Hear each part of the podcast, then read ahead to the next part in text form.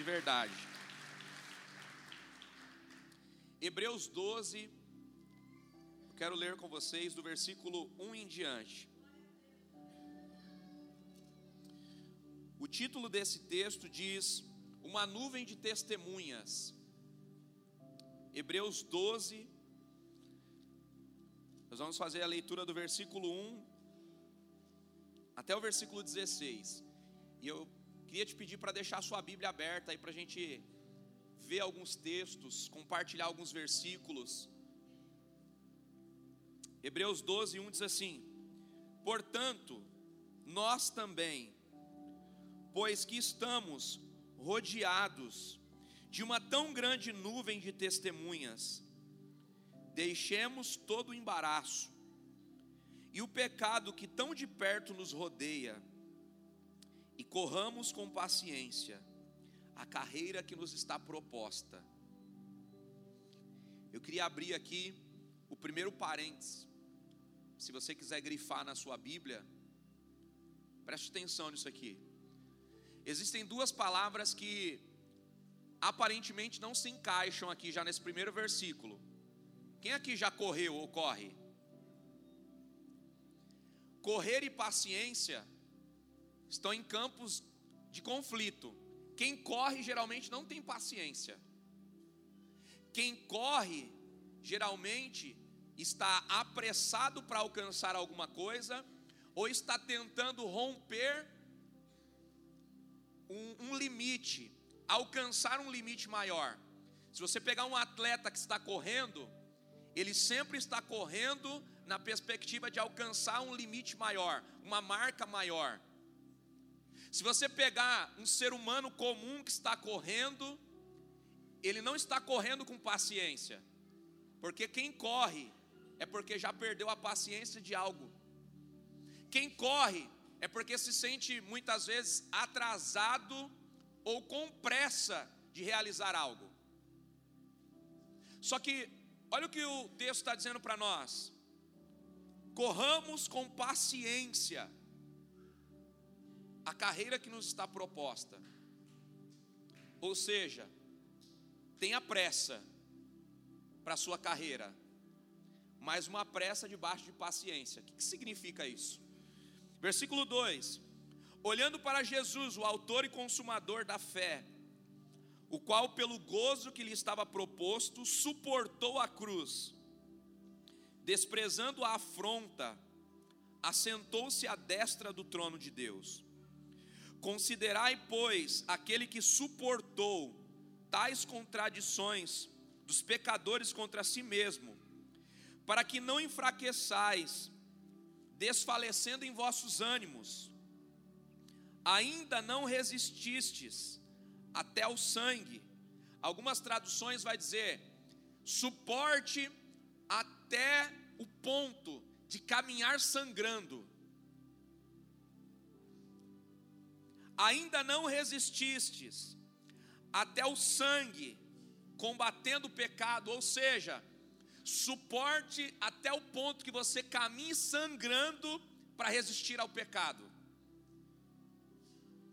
E já vós, que esquecestes da exortação, que argumenta convosco, como filhos, filho meu, não despreze a correção do Senhor e não desmais quando por eles for repreendido, porque o Senhor corrige o que ama e açoita aquele a quem quer receber por filho.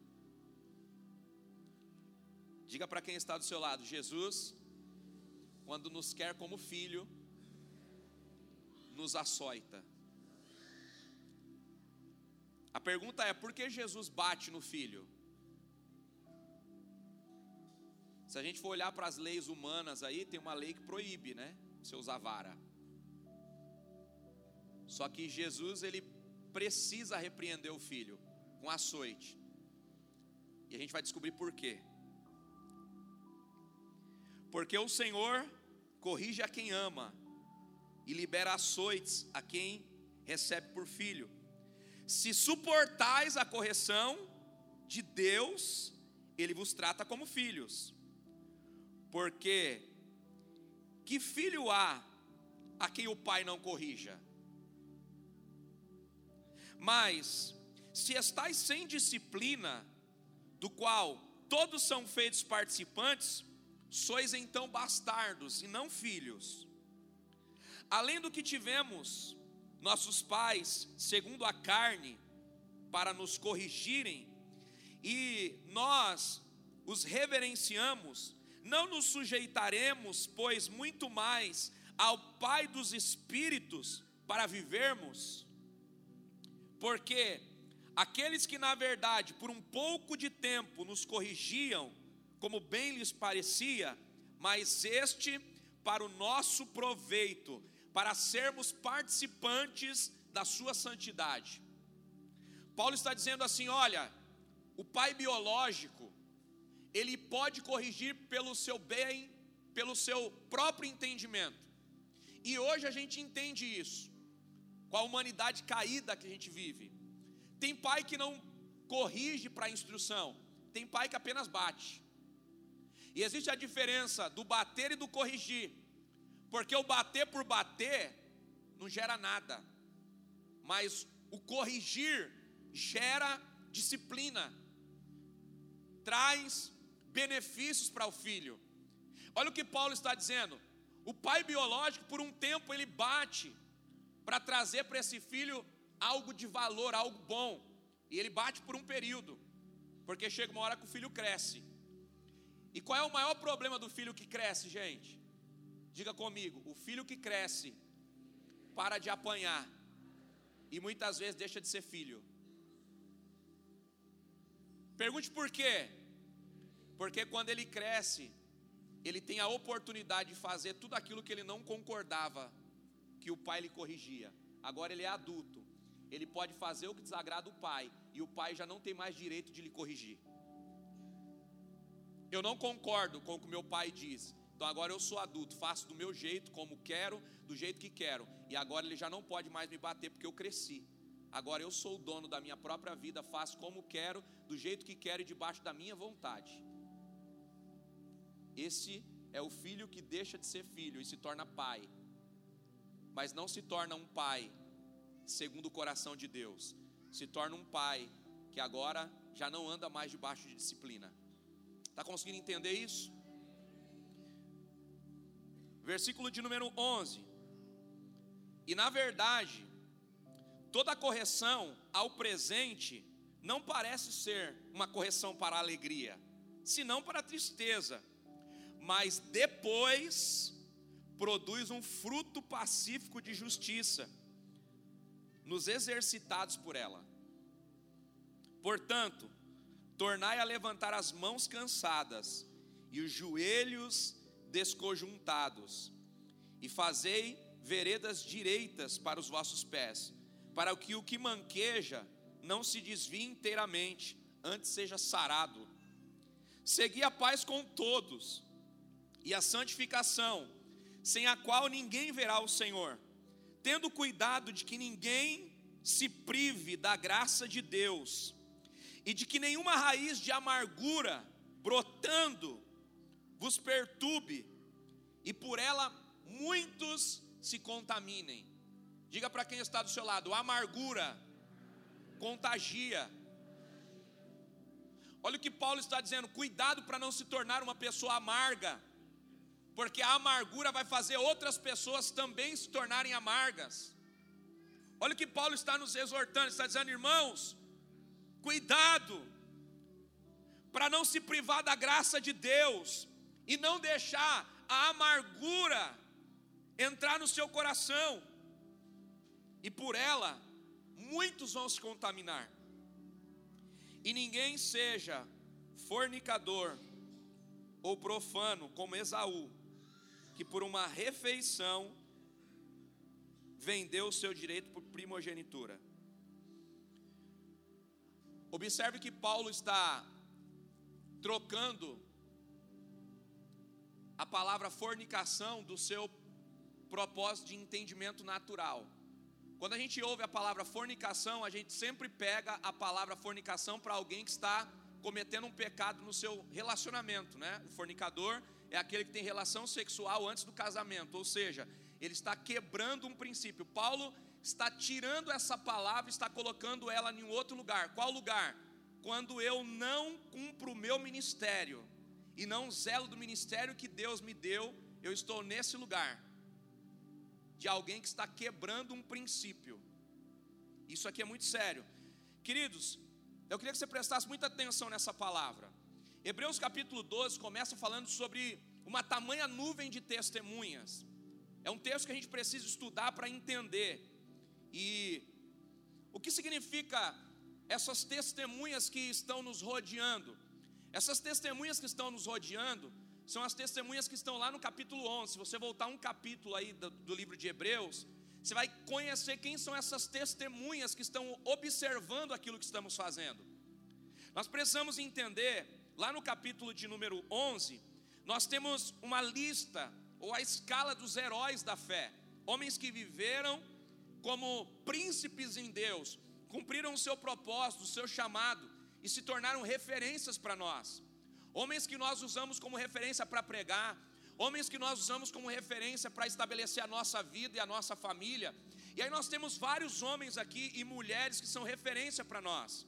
Hebreus capítulo 11 fala a respeito de Abel, que conseguiu fazer um sacrifício maior do que o seu irmão Caim, entregou uma oferta que agradou o coração de Deus, e por isso entrou na galeria dos heróis da fé, pelo sacrifício do que conseguiu fazer.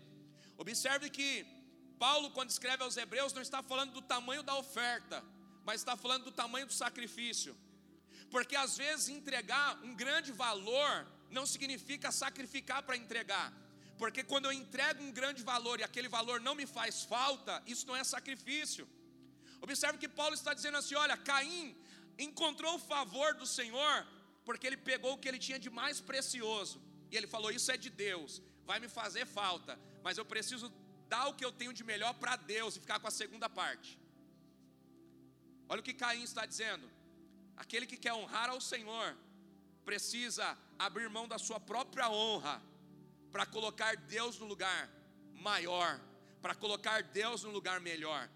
Qual é o maior problema da honra, irmãos?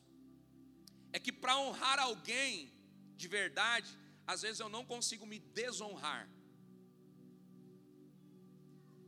Só que quando eu me desonro para honrar alguém, eu estou me colocando no segundo lugar.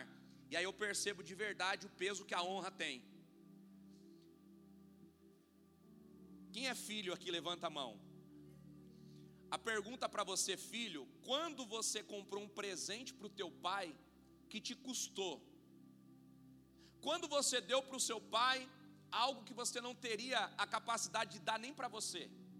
Isso é honra.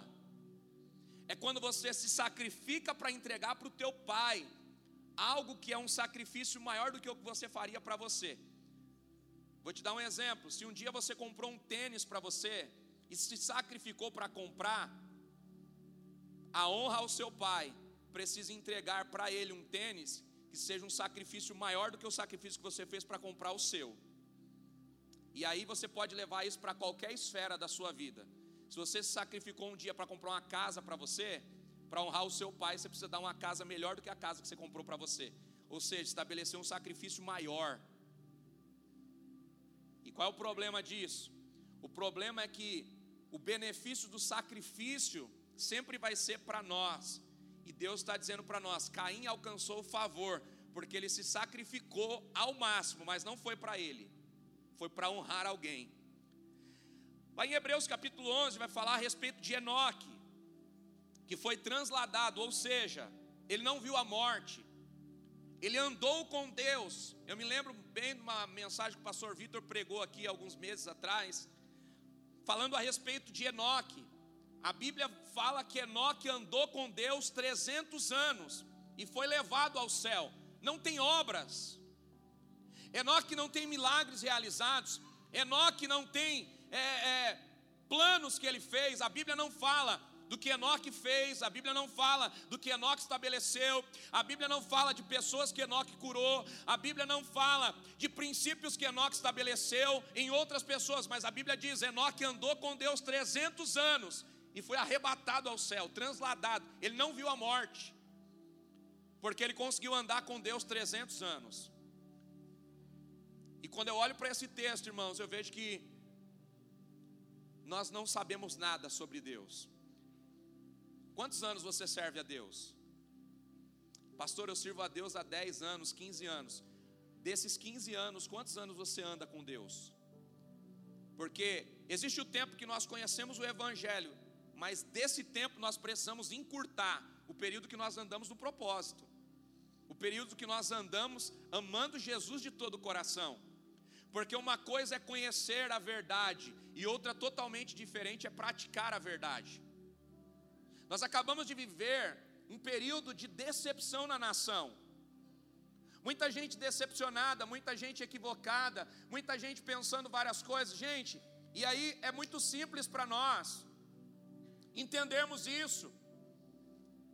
Como pastor? Olha para vida, para sua vida e para a vida das pessoas que te cercam. Procura ver se nós cumprimos todos os princípios que nós devemos cumprir. Se como pais somos bons pais, bons pais, como maridos somos bons maridos.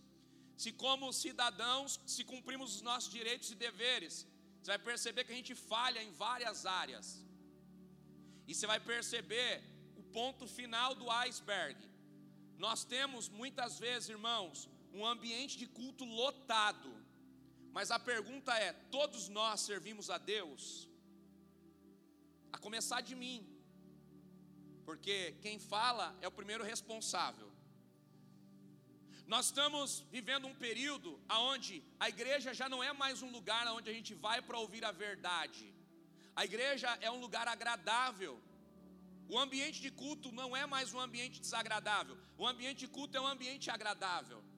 Na igreja a gente tem boa apresentação de música, na igreja a gente tem bons espetáculos, na igreja a gente tem belas manifestações de arte, cultura, e tudo isso é muito válido. não estou tirando nenhum mérito disso, porque tudo isso faz parte da construção daquilo que estamos entregando a Deus.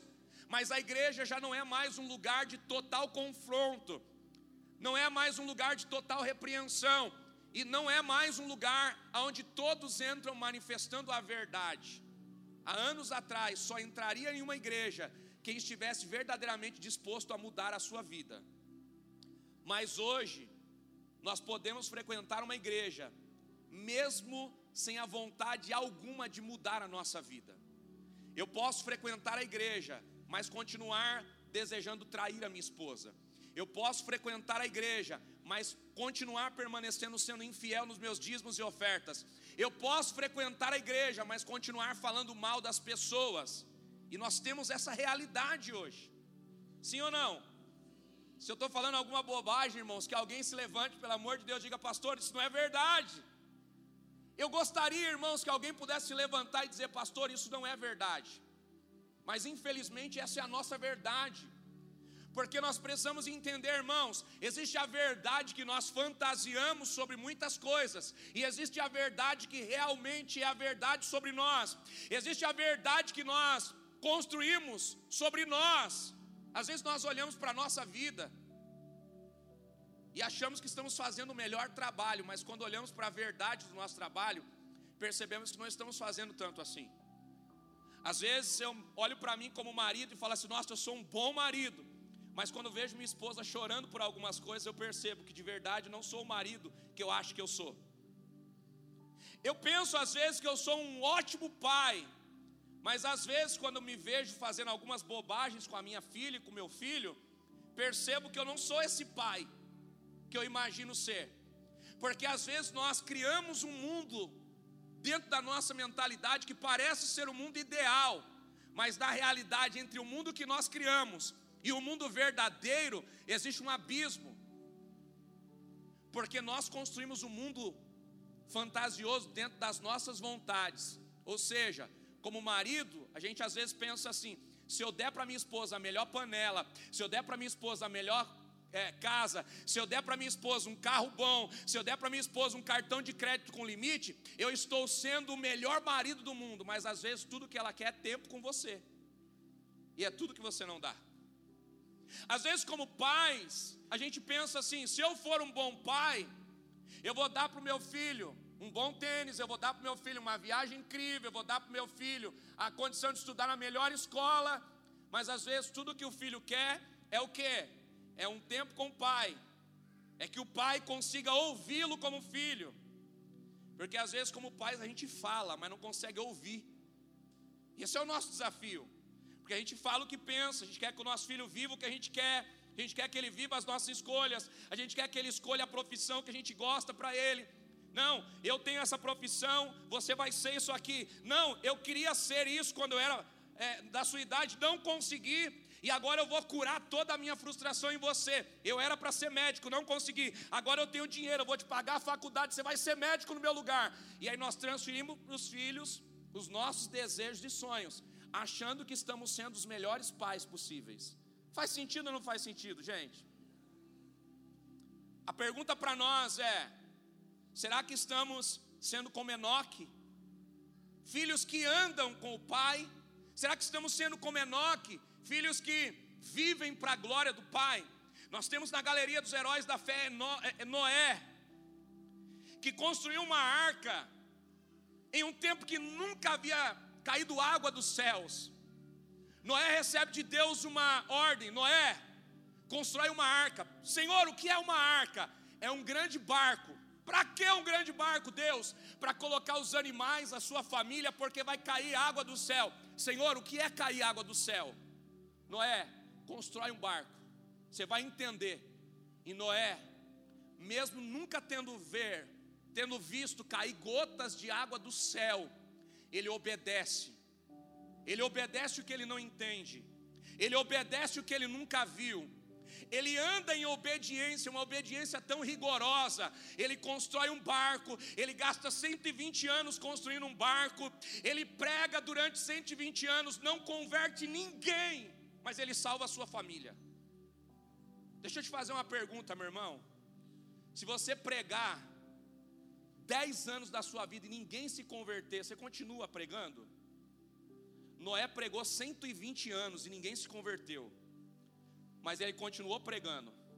E Deus estava dizendo para Noé: Noé, a primeira família que você vai ganhar não é a família do lado de fora, é a família do lado de dentro, porque a sua família vai ver você sendo obediente, a sua família vai ver você permanecendo, a sua família vai ver você lutando pelo seu sonho, a sua família vai ver você focado por aquilo que você está construindo, e esse exemplo vai fazer a sua família entrar na arca. Posso te declarar algo muito especial, meu irmão? O maior exemplo que você dá para a sua família não é de boca aberta declarando palavras. O maior exemplo que você dá para a sua família é quando você está construindo em silêncio o seu sonho, o seu projeto e construindo a sua integridade diante de Deus, como Noé. Quando ele termina aqueles 120 anos, Deus diz: Chegou a hora, Noé. Senhor, mas eu não ganhei ninguém. Aí Deus olha para ele e diz assim: Noé, tudo que vai acontecer na próxima geração vai acontecer a partir da sua casa. Você fez a melhor pregação que um homem pode fazer na terra. Você ganhou a sua família, coloque ela dentro da arca, porque é a partir da sua família que eu vou estabelecer a nova humanidade. Toca quem está do seu lado diga assim: meu irmão, chegou a hora de você olhar para dentro. A Bíblia fala em Hebreus 11 sobre Abraão, que obedeceu a Deus e saiu do meio da sua parentela ou seja, Abraão largou, abriu mão de tudo aquilo que dava para ele conforto, tudo aquilo que dava para ele é, segurança, tudo aquilo que dava para ele todos os conceitos e valores que ele conhecia. Quando Deus pede para Abraão sair do meio da sua família, irmãos, o que Deus está dizendo para Abraão é: Abraão, eu preciso mudar totalmente a sua cultura de vida. Gente, Abraão era de uma família rica, Abraão não se esforçava para fazer as coisas, ele tinha recursos. O pai de Abraão vendia animais, vendia escravos, tinha uma, uma grana muito boa. Abraão era de uma família muito bem reconhecida. Ele vivia em Ur dos Caldeus, uma das regiões mais prósperas da terra. Ele tinha recursos e muito recurso, não era pouco. A família de Abraão tinha uma cultura, qual cultura? Adorar outros deuses. Eles acreditavam que a prosperidade vinha pelo culto que eles prestavam a outros deuses. Ou seja, Deus precisava fazer Abraão perder todo o dinheiro para ensinar para ele que o Deus dos pais dele que dava dinheiro não era um Deus verdadeiro, que o recurso que eles tinham não tinha nada a ver com o Deus que eles serviam. E o que Deus faz, Abraão? Eu preciso dar um reset em você. Eu preciso apagar tudo que você sabe para te fazer entender coisas totalmente diferentes. Sai do meio da sua parentela. Deus tira Abraão de dentro da cultura dele. Deus tira Abraão da adoração de outros deuses. Deus leva Abraão para um lugar de escassez. Deus leva Abraão para o deserto, para um lugar onde não tem como plantar, para um lugar onde não tem como negociar, para um lugar onde não tem como vender animais, não tem como manter animais. E Deus pega Abraão e prospera ele, dá tanta riqueza para ele, que quando ele olha para a riqueza que ele adquiriu no deserto, ele não consegue explicar como ficou tão rico. E agora Deus olha para ele e diz: Abraão, a verdadeira riqueza do homem não são os deuses que dão, mas é o céu que entrega nos lugares improváveis. Abraão começa a desenvolver um relacionamento com Deus. E agora Deus pega Abraão, casa Abraão, e aí a gente tem uma heroína da fé, que é Sara. A Bíblia diz, irmãos, que Sara era estéril. Ela não podia gerar filhos. Abraão está casado, mas não consegue ter filhos. Deus olha para Abraão e diz: Abraão, sai para fora da tenda. Deixa eu te dar uma medida. Olha para o céu, quantas estrelas você vê. Começa a contar. Não dá. Olha para a terra. Olha para a areia do mar. Você consegue contar os grãos? Não, não dá. Aí Deus olha para ele e diz: Então, é debaixo dessa medida que eu vou estabelecer o que eu vou te entregar. Eu vou te dar uma geração tão grande, Abraão, que você não vai conseguir contar, não vai conseguir dimensionar. Só que Deus manda ele olhar para onde? Para Sara. E quando Abraão olha para Sara, ele olha para Sara sabendo que ela não pode gerar filhos, e aí ele percebe: a minha medida para começar é impossível, e a medida de Deus é exagerada demais, baseada naquilo que eu tenho para começar. E aí Deus começa a ensinar para Abraão outra coisa: o que é? Eu preciso acreditar que se Deus falou, ainda que a medida que eu tenha não sirva para nada, se Deus falou, a verdade de Deus vai se estabelecer sobre a minha vida. E Abraão, com uma mulher estéril, ele obedece a Deus e ele se torna pai de muitos filhos, porque a obediência dele a Deus fez ele gerar aquilo que ele era impossível para gerar. Posso declarar algo sobre você, meu irmão? Você não vai gerar pela sua sabedoria, você não vai gerar pelos seus dons e talentos, você vai gerar pela obediência à palavra, você vai gerar pela obediência a Deus. A obediência a Deus vai fazer você gerar acima da sua capacidade. A sua obediência a Deus vai fazer você gerar acima da sua capacidade.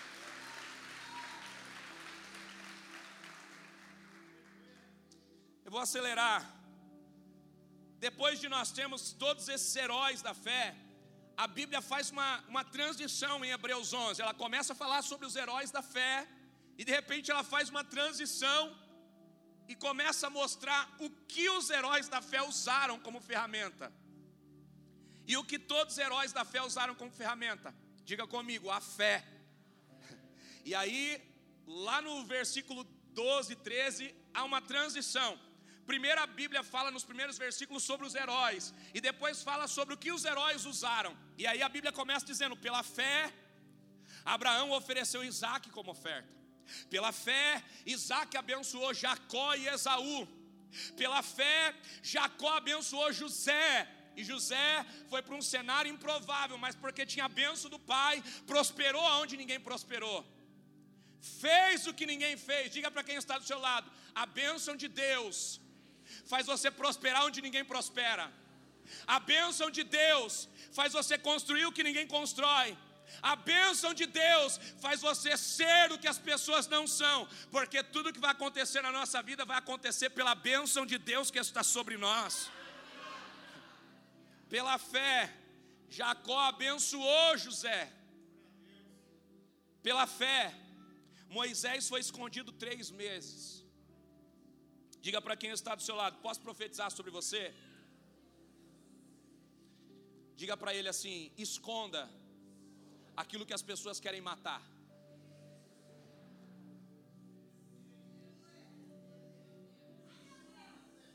Posso pregar? Joquebede gerou um filho, era o sonho dela. Só que agora as autoridades dizem assim: a gente precisa matar esse menino, porque todo menino primogênito precisa ser morto. Sabe o que Joquebede falou? Que é meu ninguém vai matar, eu escondo. Por que, que você está deixando as pessoas matarem o seu sonho? Por que, que você está deixando as pessoas matarem os seus projetos? Por que você está deixando as pessoas matarem aquilo que você quer construir? Ei, essa geração é uma geração especialista em matar sonhos, mas Deus está dizendo para nós: eu sou especialista em levantar uma geração que vai esconder os seus sonhos em mim e vai poder viver os seus sonhos para a glória do meu nome. Esconda aquilo que as pessoas querem matar. Esconda os seus sonhos em Deus, os seus projetos em Deus, porque eles são maiores do que você. Pela fé, Moisés foi escondido três meses. Qual garantia Joquebede tinha? Diga comigo, nenhuma. Mas ela tinha uma garantia, a fé. Ninguém vai matar o que é meu, eu vou esconder. Irmão, não sei até hoje como é que essa mulher fez para ficar com esse menino três meses sem chorar. Falando de um recém-nascido. Acho que ela vivia com com uma madeira na boca do menino. Vivia fazendo ele sorrir, brincando com ele sem deixar ele ter falta de nada, para ele não chorar. Pela fé, Moisés recusou ser filho de Faraó. E aqui o cala perto, irmãos. Pergunte por quê? Porque é difícil recusar benefícios. Moisés se tornou filho da maior autoridade da terra. E recusar ser filho dessa maior autoridade significa, significava para Moisés perder tudo. Diga para quem está do seu lado, às vezes, você vai precisar perder tudo para ganhar tudo. Como é isso, pastor? Às vezes você precisa perder conceitos, pensamentos, para ganhar os conceitos de Deus, os pensamentos de Deus. Às vezes nós precisamos perder tudo para ganhar tudo. Porque às vezes tudo que nós temos não está alinhado com tudo que Deus tem para nós. E o que Deus tem para nós é muito maior do que o que nós temos. Pela fé, irmãos, a Bíblia diz que o povo do Egito passou o Mar Vermelho. Pela fé, Raabe, a prostituta, foi salvo. E quando eu olho esse texto de Raabe, a prostituta sendo salva, eu fico tentando entender como isso é possível. Porque lá em Josué capítulo 6, se não me falha a memória, eu vejo as muralhas de Jericó caindo. E é quando Raabe, a prostituta, é salva. A casa dela está em cima da muralha. E a Bíblia diz que o povo de Deus dá as voltas na muralha e grita, e as muralhas descem. Uma implosão, a primeira implosão da Bíblia. Quem é que assistiu o vídeo do Carandiru sendo implodido? Aquela explosão e o prédio desceu assim. Lembra dessa cena? Agora imagine uma casa em cima desse prédio ficando totalmente intacta. Foi o que aconteceu com Raabe. Ela morava em cima das muralhas. E na janela da casa dela tem um fio de escarlate dizendo: "Eu acredito na promessa". Diga para quem está do seu lado, o fio de escarlate me faz lembrar da promessa. Posso te mostrar um fio de escarlate, meu irmão? Amém? Olha para a cruz. A cruz é o nosso fio de escarlate. Quando eu olho para a cruz, eu me lembro da promessa, eu sei do fim. Pode tudo parecer impossível, mas quando eu olho para o fio de escarlate que ele me deixou, eu sei que no final vai dar tudo certo, porque na cruz Jesus já venceu. Eu não sei como vai acontecer, mas eu sei que vai acontecer.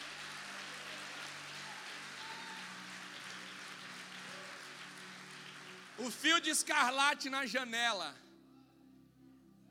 É Raab dizendo: Eu acredito que a minha casa vai ficar de pé, mesmo que toda a muralha caia. Levanta a sua mão que eu quero profetizar sobre você, meu irmão. Se você olhar para a cruz, pode desabar o mundo, a sua casa não vai desabar. Pode cair o mundo, pode cair tudo à sua volta. Mil à tua direita, dez mil à tua esquerda, mas você não será abalado. Essa é a palavra do Senhor.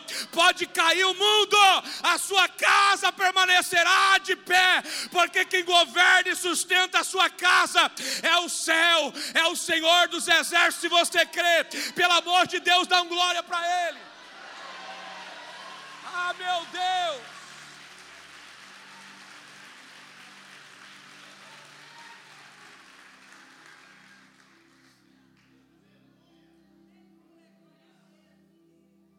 Quantos creem nisso?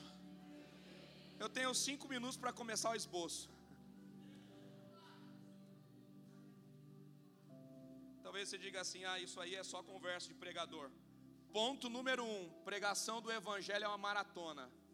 Eu nem li o esboço ainda. Vou começar agora. Mas eu não tenho mais tempo. E agora?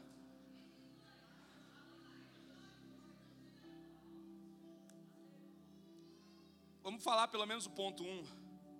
Eu sei que vocês não vão aguentar a pregação de uma hora. Crente não aguenta pregação, irmãos. Toca quem está do seu lado, diga assim: a verdade é essa. A gente não aguenta uma hora de pregação. É verdade, gente. Eu, como eu gostaria de ter crente que gosta uma hora e meia, duas, mas um crente não aguenta. Ponto número um. Hebreus capítulo 12 começa dizendo que nós precisamos correr com paciência. Diga para quem está do seu lado: a vida é uma maratona. E o Evangelho é uma maratona, irmãos. Você precisa entender uma coisa: o Evangelho não fala de uma corrida que você faz sozinho. O Evangelho fala de uma maratona. O que é uma maratona? Uma maratona é um revezamento. Uma maratona não é uma prova. Qual é o maior problema de muitas pessoas? Tem muita gente dando a vida por uma corrida. O Evangelho não é uma corrida. Você pode perder muitas corridas, você não pode perder a maratona. Uma corrida pode te frustrar, mas você não pode deixar a frustração de uma corrida comprometer a sua maratona. Você não pode deixar a frustração do ontem comprometer o sucesso do amanhã. Você não pode deixar a incapacidade, você não pode deixar o fracasso do ontem comprometer o sucesso do amanhã. A vida não é uma corrida, a vida é uma maratona. E em uma maratona você vai perder várias corridas. Sabe o que Paulo está dizendo? Irmãos, corramos com paciência. O que é correr com paciência? É entender que perder faz parte. O que faz um atleta decidir se dedicar mais? Diga comigo: perder. Perder ensina. Um atleta, quando perde uma corrida, ele vai olhar para os seus defeitos: o que eu fiz de errado? Aonde eu falhei? A minha estratégia não deu certo, por quê? O que, que eu fiz de errado? O que, que eu preciso mudar? O que, que eu preciso avaliar? Em qual parte eu preciso ser melhor? Então o atleta, quando olha para a sua derrota, ele faz da sua derrota uma escola. Ele olha onde ele errou, ele olha onde ele falhou, ele olha onde ele não conseguiu ter êxito, e ele fala assim: agora eu vou fazer de novo, mas agora eu já sei onde acertar. Agora eu já sei como fazer. Agora eu já sei aonde eu preciso melhorar. E aí ele se prepara, se prepara, se prepara. E ele vai de novo para a corrida. E sabe o que acontece? Aquilo que ele pontua, ele tem a oportunidade de mudar. Diga para quem está do seu lado: a vida é uma maratona. Olha para o passado. Anota tudo que você fez de errado. Olha para o futuro. E usa tudo isso como uma escola. Isso aqui, isso aqui que eu fiz eu não posso fazer de novo. Esse erro aqui eu não posso cometer, eu preciso avançar para o futuro. Essa falha aqui eu não posso cometer, eu preciso avançar para o futuro. Olha para as vezes que você desistiu e percebe que desistir não muda a história. Porque se desistir mudasse a história, a gente teria um monte de campeões na vida. Olha para a nossa vida e para a nossa história e percebe que todas as dores que nós passamos são oportunidades de fazer das nossas dores alegrias. Olha para tudo aquilo que você cometeu de erro. e usa isso como combustível e diz assim: agora eu já sei. Eu já sei que se eu fizer isso, a consequência é isso, então agora eu vou mudar. Então agora eu vou fazer diferente. Então agora eu não vou mais desistir. Então agora eu vou entender que eu posso avançar com mais velocidade, com mais assertividade. Você tem fé, meu irmão? Então olha ali para trás, ali, levanta sua mão. Olha ali para trás, ali, ó, cronômetro, 53 segundos. Diga assim, no nome de Jesus. Trava esse relógio aí. Ou então converte os irmãos da mídia. Queridos, o Evangelho é uma maratona. E nós precisamos entender duas coisas. Nós estamos recebendo o bastão. Faz assim com a sua mão direita. Segura um bastão aí, abre, abre a mão assim, pega o bastão. Deixa eu te dizer uma coisa: sabe de quem você recebeu o bastão? Abraão, Isaac, Jacó, José, Raabe, Sara, Enoque. Hebreus capítulo 11 está dizendo quem são as testemunhas. Hebreus capítulo 12 está dizendo: a nossa maratona começou agora. Olha para trás para esses homens que deram a vida pelo Evangelho e saiba que agora você recebeu o bastão. Eles correram, eles correram, e agora estão passando o bastão. E eu e você pegamos. A pergunta é: nós vamos parar ou vamos correr? A pergunta é: vamos correr pior ou vamos correr melhor? Porque a Bíblia já conta todos os fracassos deles. Pergunte por quê? Porque Deus quer que eu e você olhe para os fracassos deles e não faça deles os nossos fracassos também. Sabe o que ele está dizendo? Assuma a carreira que lhe está proposta. Pega o bastão e comece a correr. Sabe o que Hebreus 12 está dizendo para nós? Hebreus 12 está dizendo para nós, irmãos, que os heróis da fé correram a sua maratona e agora estão passando o bastão para nós. Irmãos, essa geração está se revirando do caixão. Pergunte por quê? Porque a geração mais Nutella da vida está vivendo agora. A geração passada pagou com a vida, a nossa geração está com medo de perder Instagram e Facebook. A geração passada foi morto, crucificado, perdeu o braço, foi queimado vivo. A nossa geração quer a aceitação dos inimigos. A nossa geração quer que todo mundo aceite os nossos sonhos e valores. Não!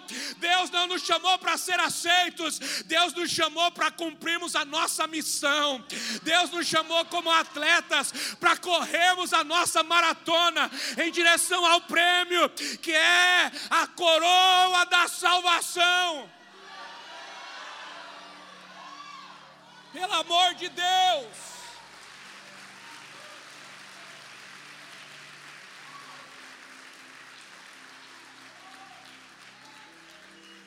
Será que tem alguém aqui me ouvindo pregar, meu irmão? Será que tem um pentecostal aqui nessa igreja? Pelo amor de Deus. Será que tem alguém cheio do Espírito Santo aqui, pelo amor de Deus, para me dar um glória e ajudar a pregar? Deus está dizendo: estamos em uma maratona, a maratona não acabou. Pega o bastão, se levanta e começa a correr. Pega o bastão, meu irmão aí, pega aí o seu bastão, pega aí o seu bastão, se levanta no nome de Jesus, pega o seu bastão. Está inconformado? Então começa a correr. Está cansado de ver gente injustiçada? Então pega o bastão e começa a correr. Está cansado de ver gente profanar o Evangelho? Pega o bastão e começa a correr. Está cansado de ver o desonesto prevalecer? Pega o bastão e começa a correr.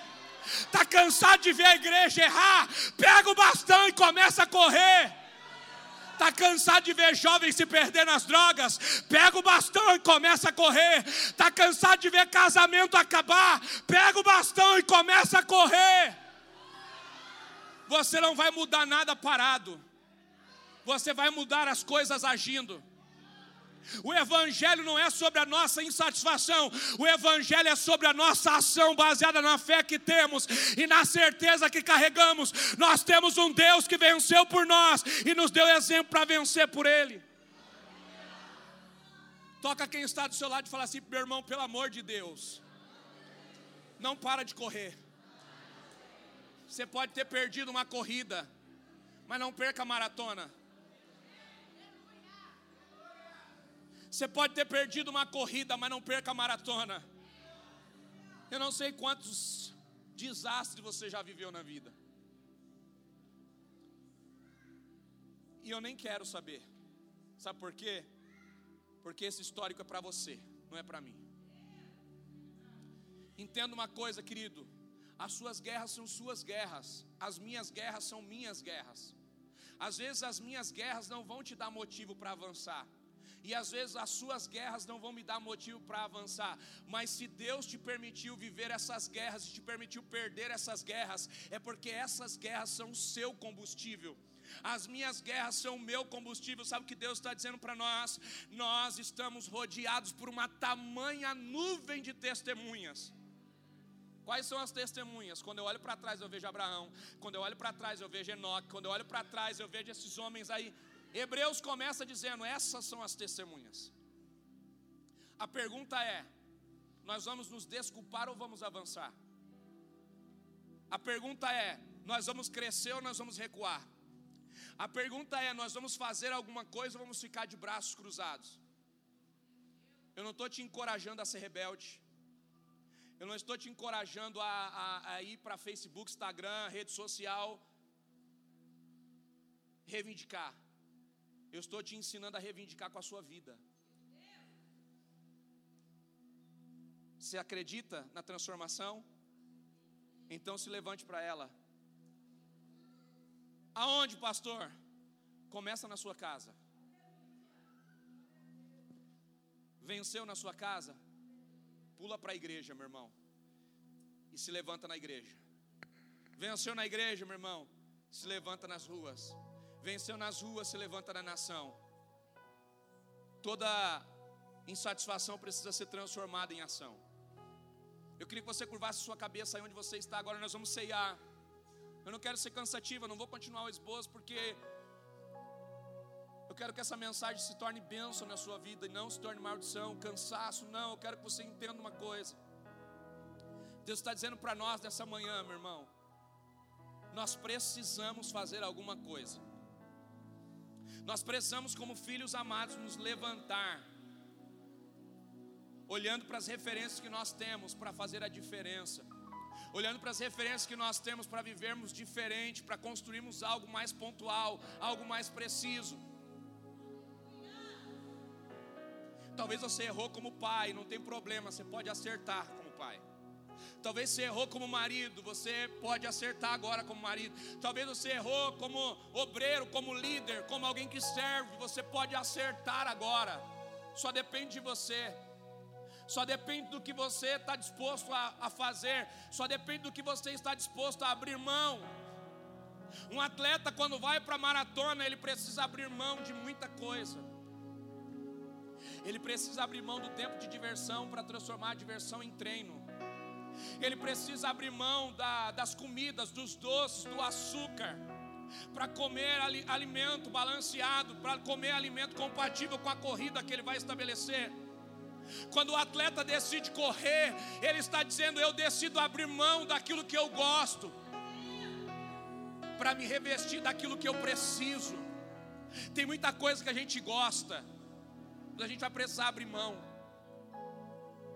Porque tem horas que a gente vive com o que a gente gosta e tem hora que a gente vive com o que a gente precisa. Você precisa fazer, meu irmão, o que é necessário agora. Se levantar pela sua casa, se levantar pela sua família, fazer o que ainda dá para ser feito.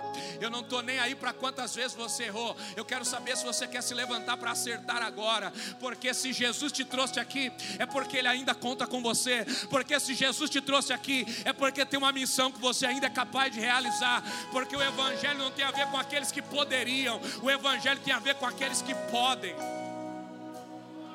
Se você está aqui nessa manhã e você entende que essa mensagem é para você, meu irmão, Pega o teu bastão. E começa a correr. Ah, pastor, mas eu estou fora de forma. É correndo que você vai entrar em forma. Ah, pastor, mas eu estou cansado. É correndo que você vai aprender a não se cansar. Quando você sobe numa esteira pela primeira vez, depois de meses sem subir nela, os primeiros 10 minutos você está com a língua de fora. No outro dia você sobe de novo, você aguenta 15. No outro dia você sobe de novo e aguenta 20. No outro dia você sobe de novo, aguenta meia hora. No outro dia você sobe de novo e você já não desce mais da esteira cansado. Você desce da esteira dizendo: Eu me comprometi a correr meia hora, eu estou correndo meia hora, desci da esteira e agora eu vou treinar porque a esteira não me paralisa mais, a esteira já não me cansa mais, ela agora me dá condicionamento físico, agora ela me dá capacidade para treinar. Toda pessoa que vai se transformar num atleta precisa primeiro vencer a esteira. A esteira não tem a ver com cansar ou não se cansar, a esteira tem a ver com condicionamento físico. Primeiro eu vou me condicionar e depois eu vou começar a treinar. Porque se você começar a treinar sem antes se condicionar, você vai ter lesão. Você primeiro prepara o músculo, depois amadurece o músculo. Primeiro você aprende a ter condicionamento físico, depois você aprende a exercitar o músculo. Sabe o que Deus está dizendo para nós? O Evangelho é uma maratona. Você primeiro precisa ganhar condicionamento físico. Como eu faço isso, pastor? Comece orando pelas coisas que você não consegue vencer. Comece orando, Senhor, eu não consigo largar a, pornografia. Comece orando. Ah, eu não consigo ser fiel no dízimo e ofertas. Comece orando. Ah, eu não consigo governar minha casa. Comece orando. Ah, eu não consigo parar. Comece orando. O que você não consegue vencer, comece orando. Comece orando. Comece orando. Comece orando. Quais são as guerras que você não está conseguindo vencer? Coloca elas como propósito de oração. Comece orando. Condiciona o teu espírito. Exercita o teu espírito. Depois você se levanta e começa a vencer. Aí no teu lugar, com a mão no teu coração, queria te dar uma oportunidade de falar com Jesus e dizer para Ele tudo aquilo que você não está conseguindo vencer. Feche seus olhos aí no teu lugar. Coloca a mão no teu coração e fala para Jesus tudo aquilo que você não está conseguindo vencer. A Bruna vai cantar, mas não cante com ela. Deixe ela cantar. E você vai orar. E vai dizer para Jesus tudo aquilo que você não consegue vencer. Fala para Ele. Aí no teu lugar, fala para Ele tudo aquilo que está te impedindo de correr. Fala para Ele tudo aquilo que está te impedindo de pegar o teu bastão e de avançar. Diga para Ele: Eu preciso da ajuda do Senhor. Eu preciso de intervenção divina. Me socorre. Olá, muito obrigado por ter nos acompanhado até aqui. Siga o nosso perfil aqui no Spotify caso você ainda não nos siga. Ative as notificações também para não perder nenhum dos nossos podcasts. Aproveite e compartilhe esse episódio com alguém. Nos ajude a edificar a vida de cada vez mais pessoas. Deus abençoe a sua vida.